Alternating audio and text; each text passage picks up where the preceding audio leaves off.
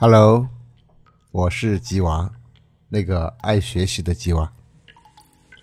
有人说啊，《易经》是经典中的经典，哲学中的哲学，智慧中的智慧。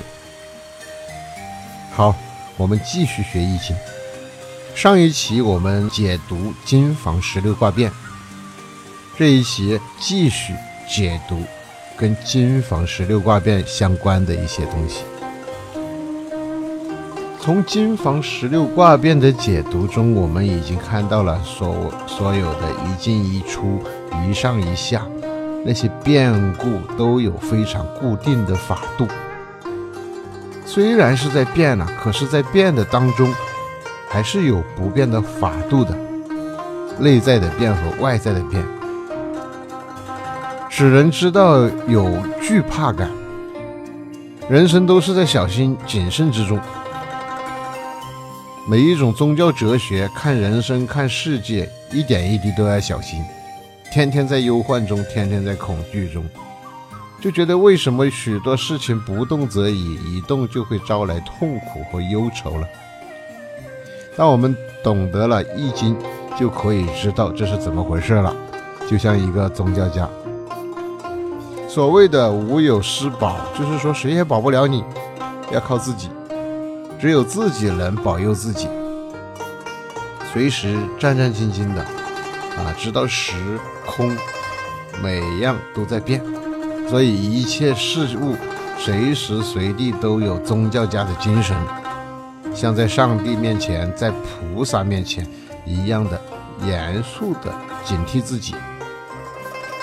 易经的哲学并没有迷信，可是有宗教家严谨的精神。如何未卜先知，甚至不需要卜卦，对前因后果也都能了然于心呢？我们读过一些《易经》上很经典的词句，那是由文王、周公、孔子他们研究过的结论，所告诉我们的词句，先要了解这些词句的意义，然后再去进一步推理，去明白它的意象与方位方法，知道一切都在不断变异之中，而一切的变异并非乱变乱动。而是遵循一定的法则而变。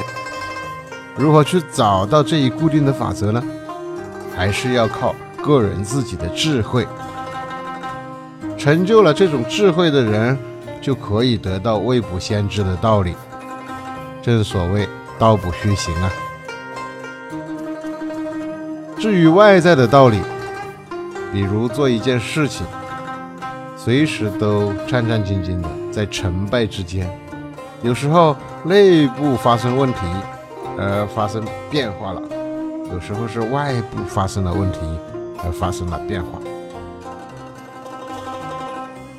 例如，不到乾卦的时候，刚刚二爻在动和五爻在动，于是乾卦一变就变成了离卦，是一个绝命卦。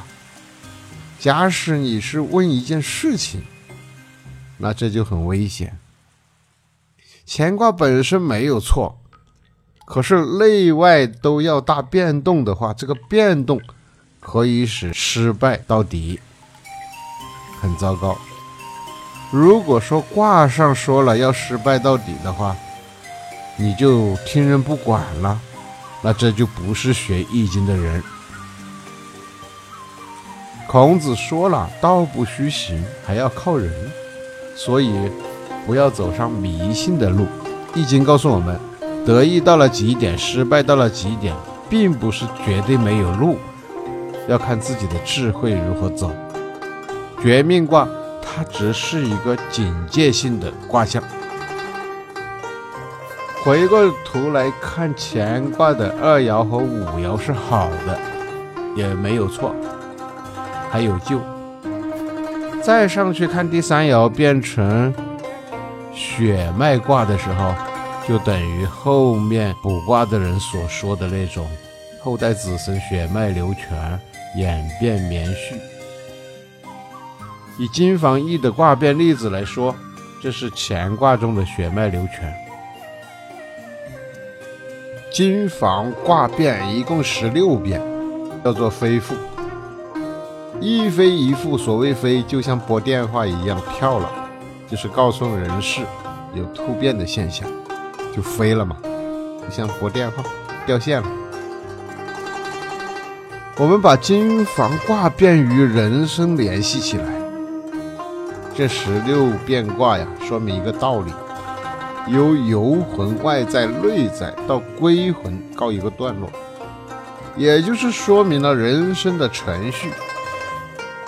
如以乾卦比喻人生，十岁到二十岁为天风，很好；二十岁到三十岁为天山遁，事业一帆风顺。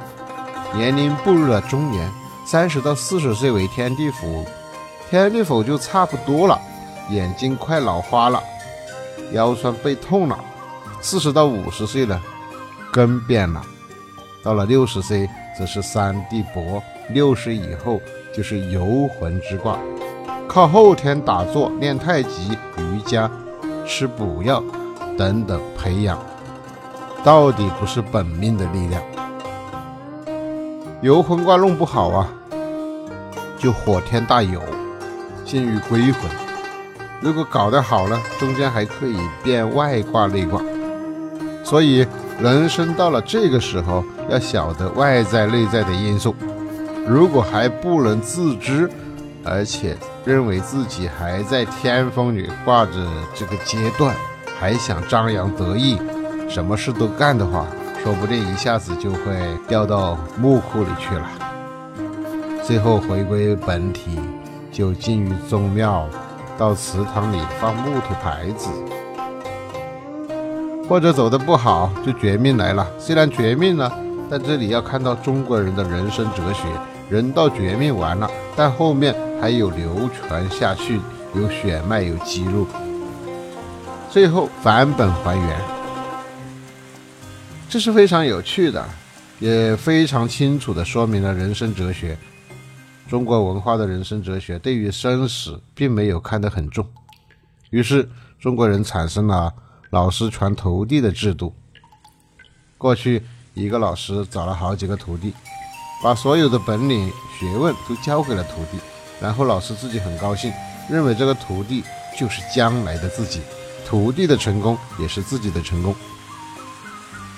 西方文化可没有这种精神，这种血脉子孙的观念，就是中国文化的精神，长存不息，生生不息。相信人类智慧的神灵是不靠这种外力的。再三再四提醒不要迷信，迷信没有意思。经常有人问，顺便介绍一下金房易判断的大原则。如果要用的话，大家不要这么呆板。譬如第一句话里的站着，就是卜卦的人，遇到变卦，卜卦一定要有变卦，除非六爻不动，安定的卦，用本卦的卦辞来判断。第一个变卦入本宫的，灾与祸应该是十分，就是十六卦变中最后动摇一变还是乾。就进入了本宫卦，如果坏，那就是十分的坏；好，也是十分的好。这一卦对人的看法：生来瘦，瘦的过分，有病的瘦，叫做淫瘦；死不葬埋，死了连一块地都占不到。如果是生病去问卦，得到这一个卦，就不要考虑痊愈的问题了。血脉卦呢？如果是生病，就要开刀，有外伤，要见血光。绝命卦，那就做事情反反复复，很难满意。如果看人的命运一生都是孤独的，而与别人合不来，如果是游魂卦或者肌肉卦呢？对于人而言，一辈子头脑昏聩，精神恍惚，如梦如痴。所以人算命走到了木库运的时候，还有什么好说呢？这就是金房卜卦的看法，与其他各家都不同。喜欢研究研究可以，从来不要用它。所谓善于易者不卜卦呢，就是真正懂易经的人，他不去卜卦的。